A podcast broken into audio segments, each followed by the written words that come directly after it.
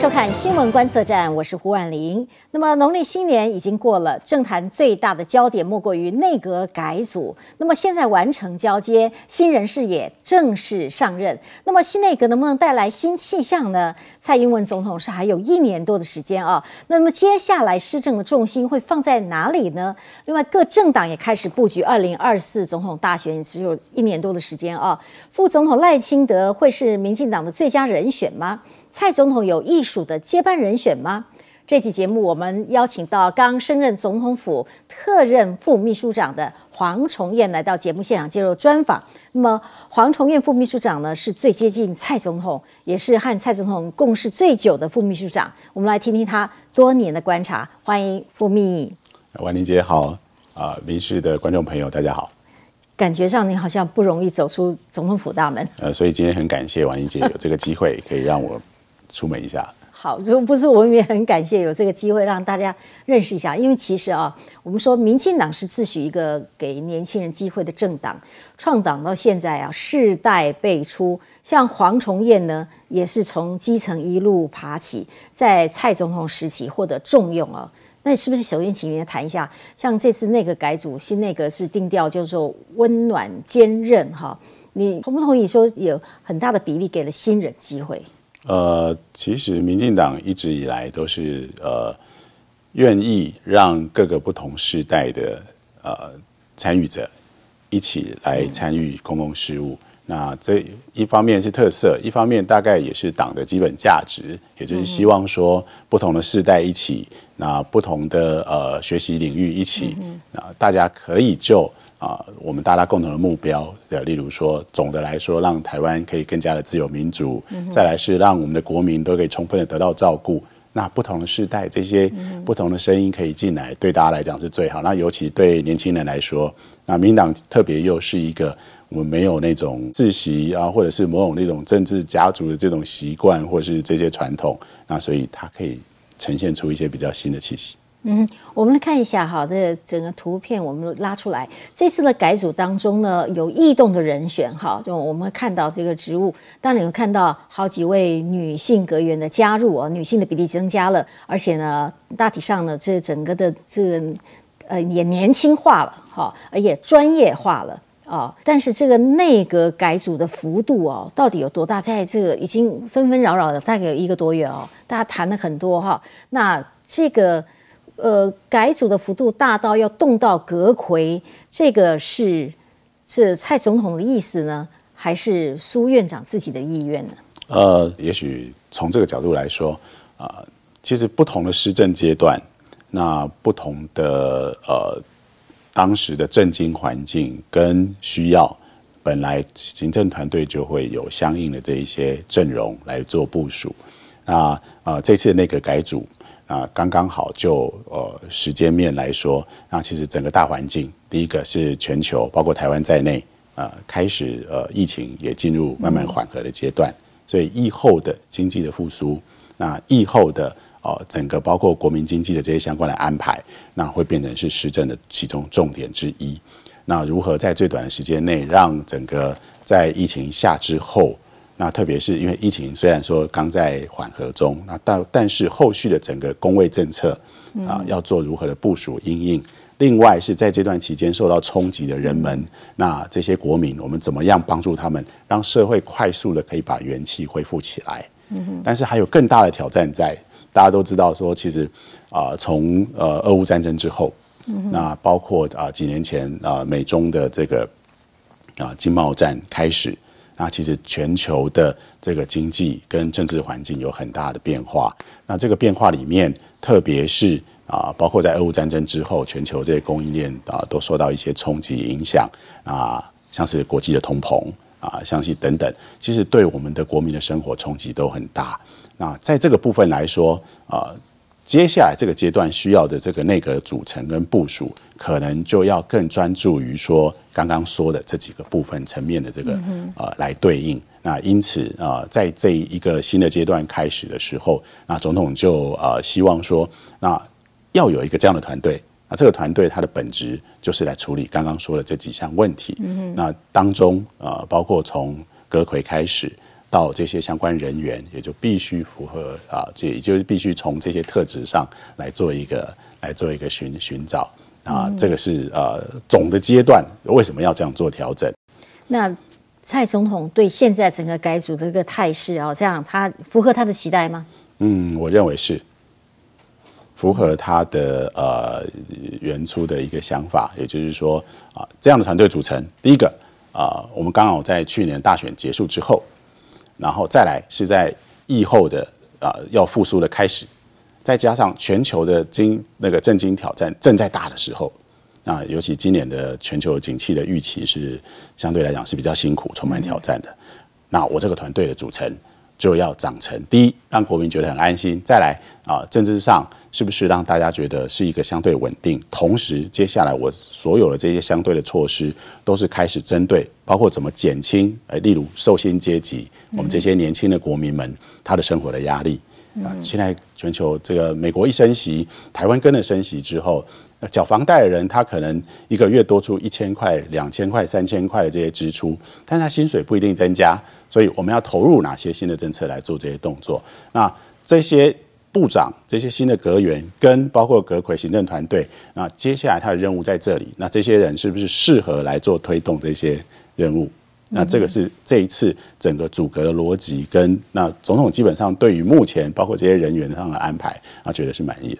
不过以现在国内的这个政情哦，感觉上蛮纷扰的，而且是这个对立的现象其实很严重。也就是说，新内阁刚上任都还。其实我们录影的这一天也是大家都上任才一天两天哦，可是呢，我们已经听到这来自敌对阵营的不不同的批评哦，嗯，包括比方说这个呃，觉得这个内阁里面的人啊，有很多的人都是因为按照派系的分配啊，他他们是这样讲，你觉得公平吗？呃，这个说法我觉得呃不正确，嗯，那当然你可以理解了，基本上民主国家，特别是台湾，它是一个。民民这个以民主的竞争的环境，当然在野党基于各种理由、各种想法，他要提出各种反对的理由。嗯哼，嗯，那所以当然要提出批评，但是所以就不太可能希望他们有赞美的声音。啊，我觉得基本上也不需要赞美。嗯哼，但重点是我会更期待是说，那这些监督是不是一起回来？刚刚前面提到的，大家来看看，因为毕竟现在民进党是执政了。啊，紧接着这个团队推出来这些公共政策，是不是真的符合人民的需要？那如果不符合，是哪里不符合？应该怎么做？那大家一起来探讨。但如果是放在这些攻击这些个人啊，包括说用一些呃那个似是而非的讯息，比方说，既既然有人在攻击这个那个陈建仁陈院长，说这个他是有论文抄袭啦，或者是他是那个贪财，有人甚至用米虫这种字眼来。来形容呃那个陈建仁那个陈陈院长，但事实是，他不仅是中央研究院的院士，他还是美国国家科学院的院士。以他在国际上学术的地位，那事实上还有他历来参加公共事务以来的这些奉献跟努力，还有他个人实际上这些生活上的特质，这些攻攻击对他不公平。也是突然制造这些社会的这些对立。其实坦白说，我觉得还是回到刚刚那句话，应该一切都回到我们彼此来精进、监督跟制衡的这些能力。我觉得对对社会来讲是更好的。嗯哼，蔡总统对于这个新的内阁哈，也就是呃陈建仁院长领导之下的内阁，因为这一年多的任期哦，他有什么期望？他达到是哪些？啊，总统在呃那个就是呃介绍这个。啊，新任的呃院长，还有就是呃那个新旧交接的时候，他曾经提出了四大任务，当然我就不一一再再述，但是他很重要的一个一个啊目标，新的这些啊包括阁魁啊行政团队，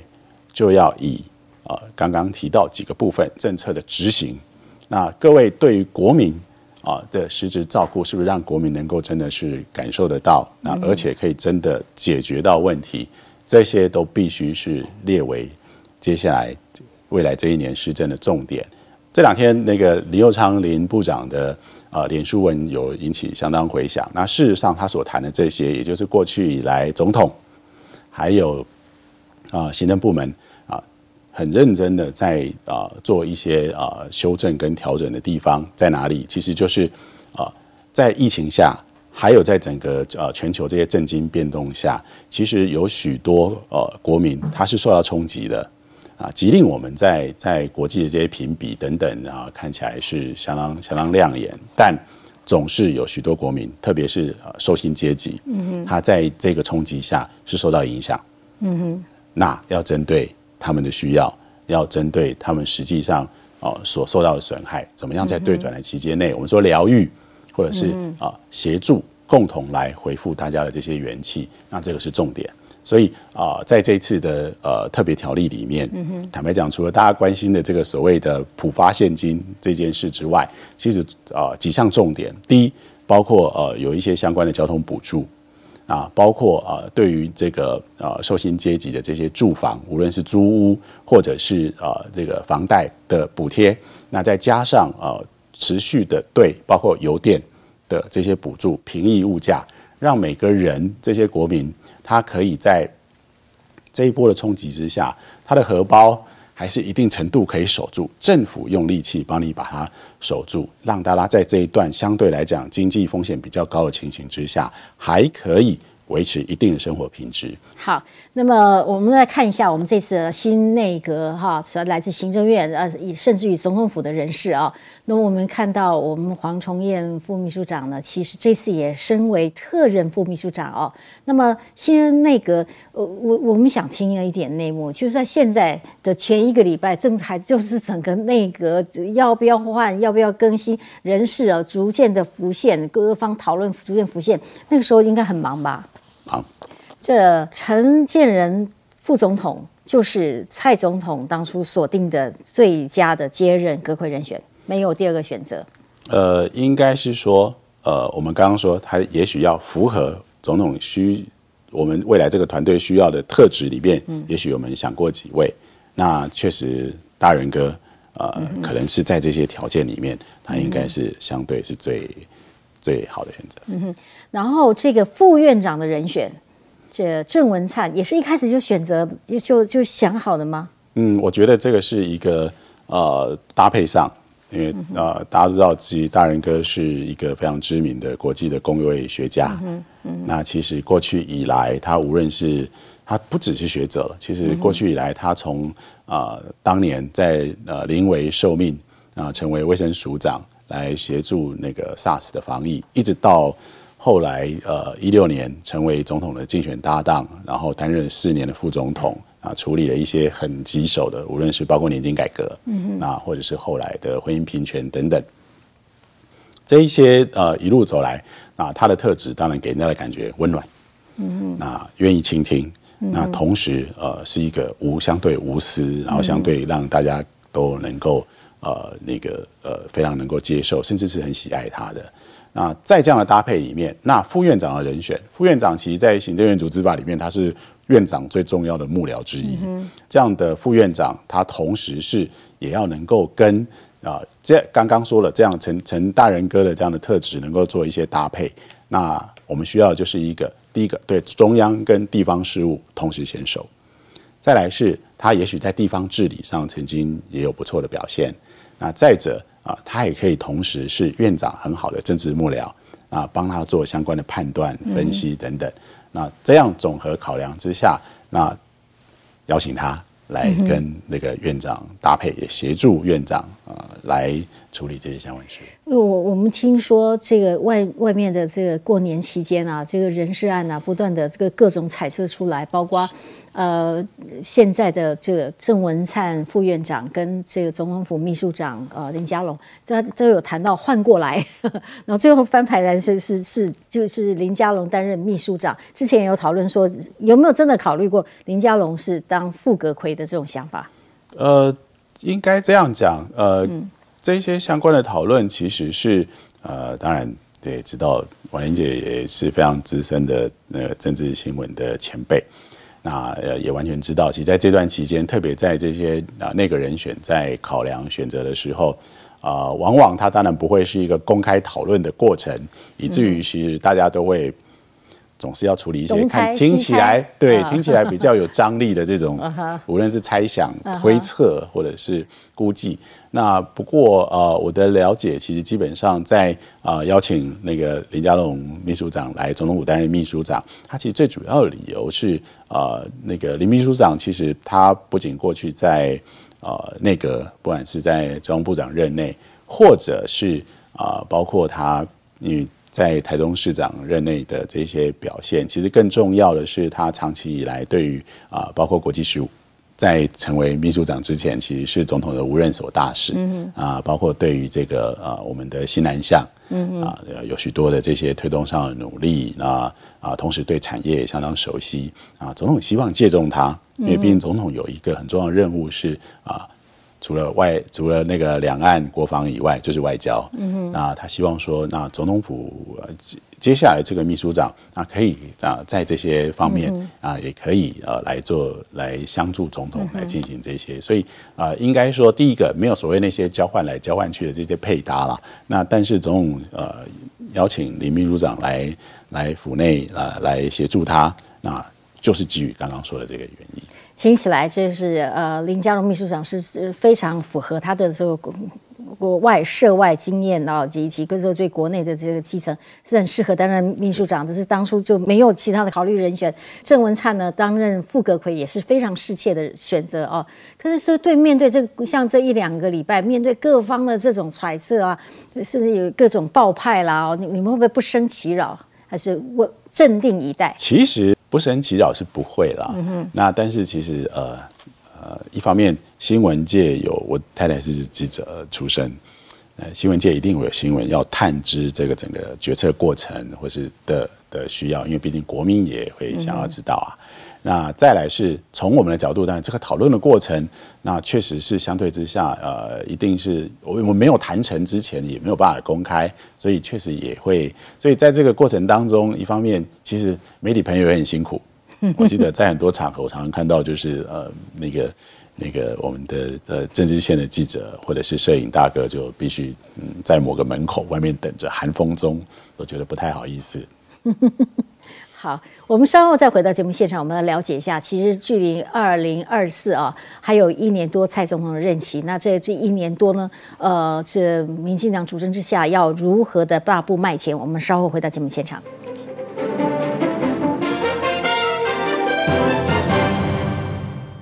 欢迎再回到新闻观测站的节目现场。我们今天独家专访是总统府呃特任副秘书长黄崇彦来到我们节目现场啊。我们谈到这这阵子这两三个礼拜来哦，内阁人士从这个揣测到异动到定案哦，所以这个过程跟呃人选的适切性啊，他都呃能够阐述出蔡总统的意愿。好，我们都说现在呢，二零二三年开始了，距离到下一次总统大选刚好一整年的时间啊。那有人称这是后蔡英文时期也好，无论如何，这一年多、一年又三四个月的任期呢，它应该有它不同的特质。但是有人说，呃，这一次这个去年底的十一月底的这个选举，民进党算是一个大挫败啊，所以呢，后边的这个态势必然有不一样。那你们怎么诠释？现在蔡总统依然是总统主政哦，那么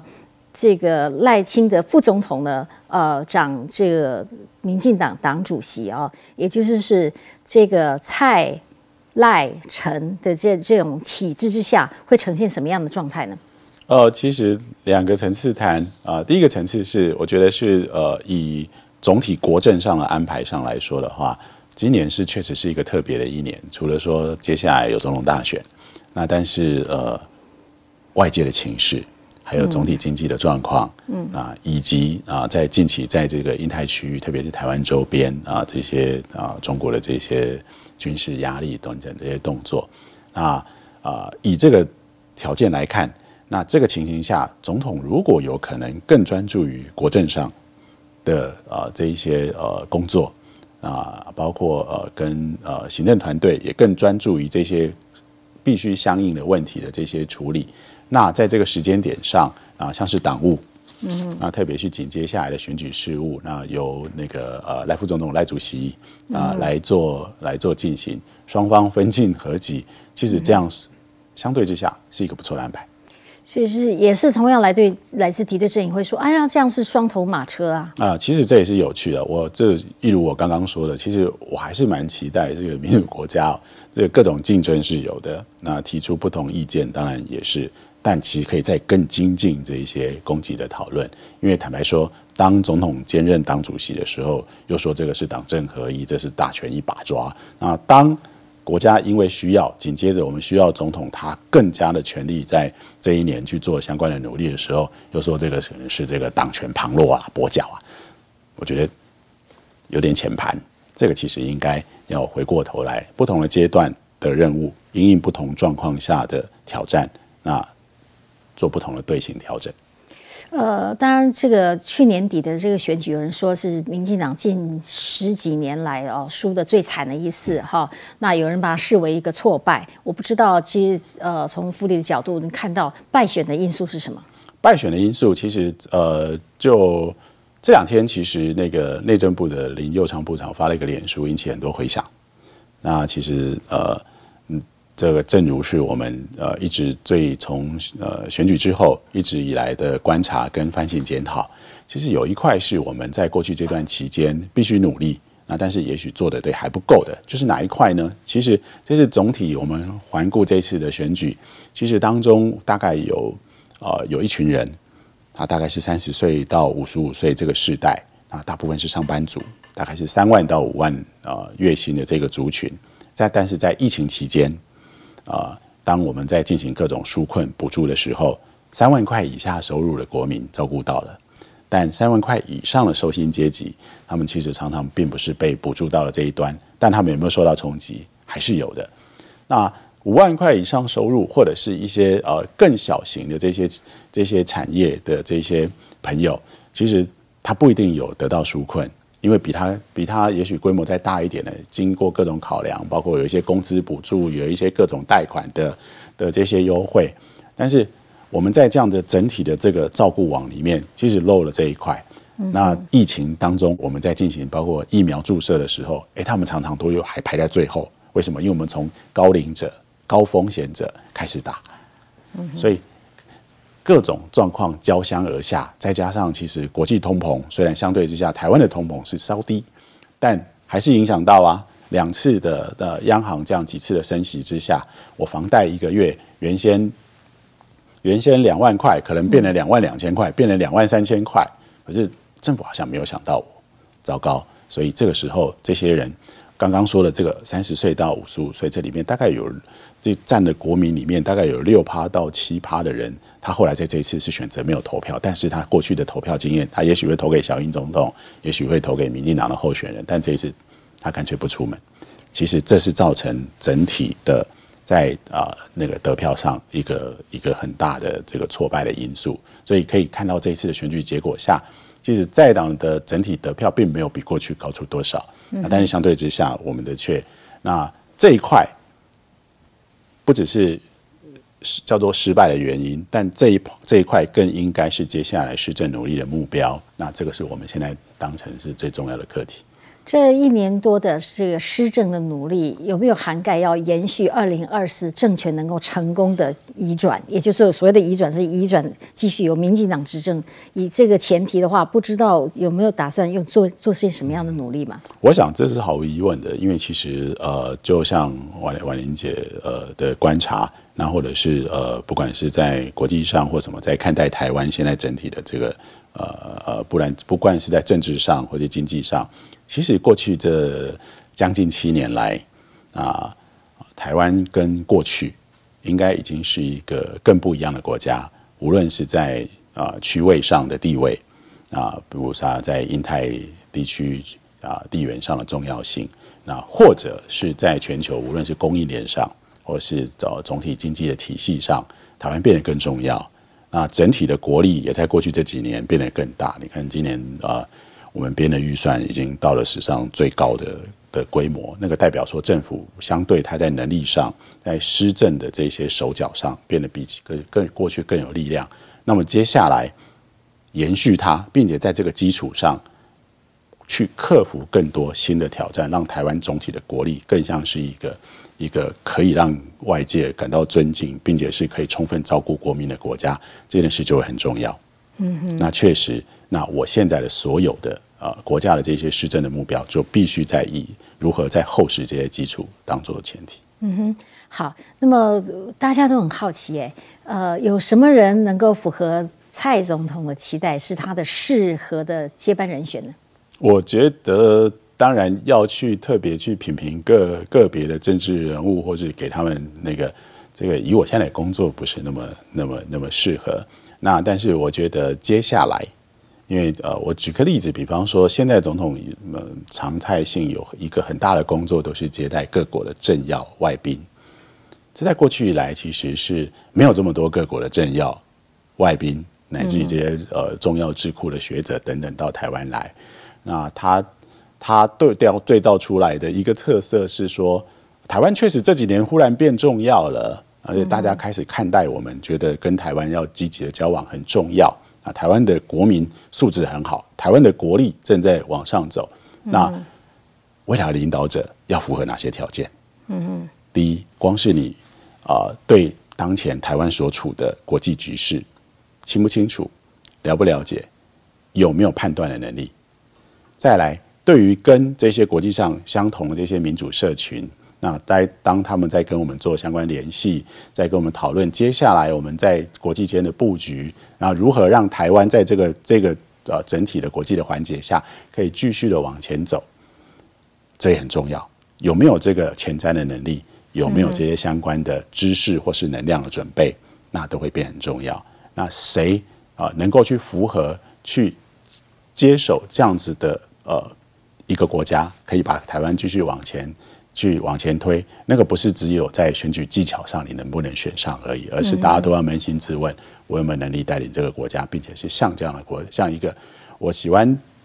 用一个说法是说，台湾如果这过去七年来变得在国际上更像是一个很撑头的国家，那未来这个领袖他也必须是很撑头。嗯哼，那赖副总统是不是个适合人选呢？我认为以呃。当前整个这些台湾的这些政治，在这些相对的这些领导的这些呃领导群里面，那赖副总统过去以来常年，那不管他从地方首长，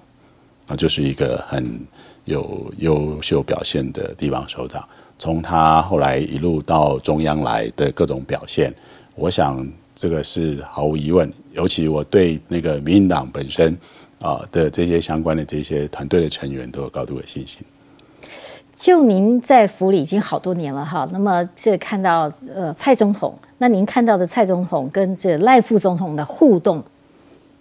您的观察？互动上，我觉得呃，应该说呃，其实蔡总统如果呃在这过去这几年来，或者是他从担任呃民党党主席以来这么多年啊，他也许可以有很多各种故事，或者是呃特别留下什么呃。不不不不用典范这种字眼了，那但是就是说有留下什么？哎，大家觉得哎，这以后他会是一个很不一样，而且可以参考的。那其中有一块就是他怎么跟党内的竞争者最后都变成合作关系。嗯哼。那例如呃，苏院长、苏院长他们曾经竞争过，竞争竞争过许多时间。那但是他们后来变成是在工作上最好的伙伴。那让啊大家一起共同在过去这四年来克服了。百年大疫，就百年来的这个大疫情，克服了几乎也是百年来的全球震惊变局，然后，让台湾相对来讲，在其他国家当中，我们更为稳健。那赖副总统也是，那其实他们在在在一那个当时也曾经一起竞争过，要要要要那个啊参选总统。啊，但是后来他们搭配起来啊，可以一起合作，一起工作。我觉得，呃，以台湾的政党政治的发展，或是整个民主的发展史上，这应该会是一个值得记录，而且是后面每一位这个参政者，无论在争取党内或者是在党外，啊，跟不同政党的竞争啊，都可以留下一个很好的，嗯，可以参照的一个标准。蔡总统哦，在这个呃跟这赖副总统的互动呢，呃，现在也好像也有相当程度的。培养赖副总统参与一些能够对一些国政哦能够进入状况？你可以举个例子吗？呃，其实呃，以过去这段期间来说，那呃，总统也认为说，其实副总统，那由于副总统后续，因为他呃呃有有要继续在呃参选那个大位的这些准备，那这当中其实呃，总统有一些重要任务，那例如说出访，从比较仪节性的啊这些外宾接待。啊，包括呃重要的外交任务要呃那出访去，那他都呃呃适时的去做一些安排。那希望说，哎，那那个副总统这一趟你要不要去这个呃呃去访问我们的友邦？然后也在这个机会也有机会去呃，比方说之前洪都拉斯总统的就职啊啊那样的国际场合啊。副总统也有机会去跟其他包括友邦的元首，那甚至是当时是包括美国的副总统，啊，也都有机会去去见到。那在这里做一个安排。那另外啊，包括呃总统平常必须去啊呃参与或是主持的这一些呃相关的重要的事务或者会是这些会议啊呃，比方说近期媒体有有披露说那个啊赖副总统现在也参与啊我们也许例行的。啊，这些国安的这些相关的会议，那其实这都是希望总统希望说，哎，副副总统，那还有就是呃，后续他对于这个啊相关的这些国政的内容，应该有更更更多的了解。那也未来他啊，在就这些部分如何再把它可以持续推进上，也可以有更好的这些累积。嗯，这听起来呃，蔡总统也帮赖副总统做了一些安排哦。嗯哼，好的，稍后再回到节目现场。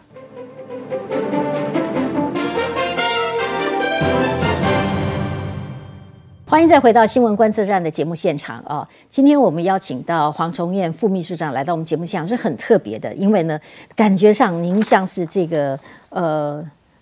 这个深锁宫内，平常不常出手啊。但是我所知道，其实，在府里当这个呃很多运筹帷幄的这幕后的做事啊，是很辛苦的。听说你们早上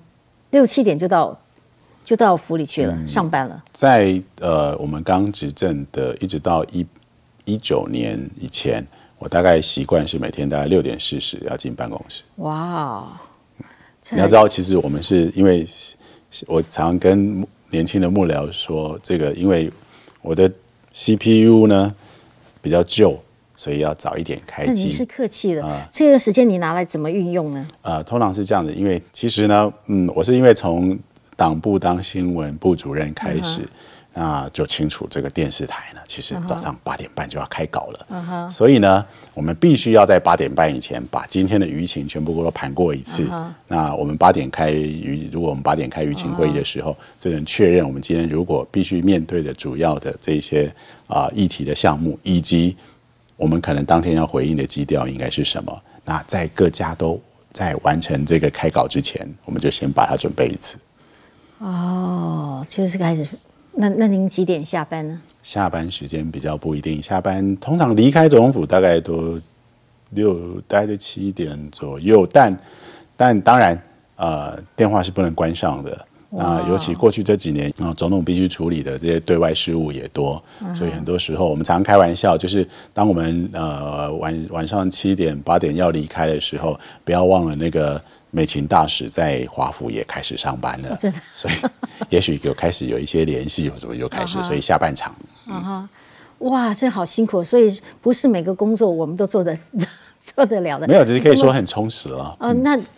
尤尤其像。我知道您，您现在台湾是少子化，您您也也是少子化的行列家庭吧？您家里有一个宝贝，才才几岁哈？这个一个三岁的女儿，这个副秘书长的夫人啊。也是我们媒体同业，是位女主播哈。那么呃，可是现在只就是陪着您经营，大概就就没有，现在也没有再出现。现在就不在新闻界，现在在其他工作。但是你现在这么忙碌哈，尤其像最近人家过年，很多人都出国旅游啦，岛内旅游啊。你看，您您您有这个时间跟空暇吗？过年呃，我印象很深刻，这也是。不过大家听着笑笑了，就是这个初今年大概农历，婉玲姐最知道，大概农历年大概从初一到初八，因为也带相关这些这这些事务，是问题，所以呃维持一个每天都有在上班的记录。那所以呃，在那个几天，那个呃，那个呃，我太太带着小朋友偶尔去走走或干嘛，回来就会告诉我说，我今天在外面看起来就像是单亲妈妈。这是柔性的抱怨。那那其不好意思了这这代表就是说，您您多年来就是在工作岗位上如此的尽心尽力哈，而且付出的辛劳非常多，工作时间这么长哦，那体能啊、毅力啊，觉得觉得一样可以做得很好，会不会疲累？尽量努力，一定会有累的时候啊。那但是坦白说，这份工作，呃，刚刚跟婉玲姐私下在聊天的时候也谈到，其实记者的工作跟政治幕僚的工作，呃，也许。各属的单位不同，但是很多地方是很相近的。听起来您的工作比较辛苦一点。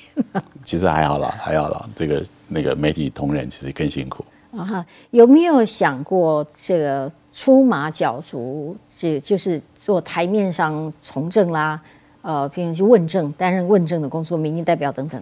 嗯，没有，没有过这样，呃，没有过这样的打算。呃，这个即便我在家里那个护长也都是。直接放弃参选，直接交给那个我太太当护长。嗯，这个其实啊，要对政坛比较了解的人才知道，黄崇彦姓黄哈。那么我们的台南市长黄伟哲也姓黄，其实他们是堂兄弟。对，我们是同一个阿公，所以呃，在他的父那个父亲就是我的阿贝。嗯哼啊，那我爸爸是老三。哦，那你们常常联系吗？嗯，应该算也算长，对，也算长。那但小时候最，其实我们在后来都在呃公事务圈工作，是有点不约而同，我们并没有彼此说，哎，那我们一起来。这个哥哥是后来就从政参选，从参选国代议员，然后一路这样上来。想法有没有类似之处呢？想法当然，也许在对一些政治上的想法或什么，因为我们毕竟后来都在同一个阵营。那呃，包括对于说呃国家的共同的想法，对于一些理念，当然是比较相近，这毫无疑问。嗯，好，非常谢谢。是黄崇彦副秘书长，今天特别这么百忙当中哦，来到节目现场接受我们的专访。这个我们期待很久，约了很久才好不容易实现哦，非常谢谢您，也祝福您这政务推动顺利。是，谢谢婉玲姐，谢谢民视的啊所有观众朋友，今天很荣幸有机会到节目上来。好，谢谢，我们下周同一时间再会喽。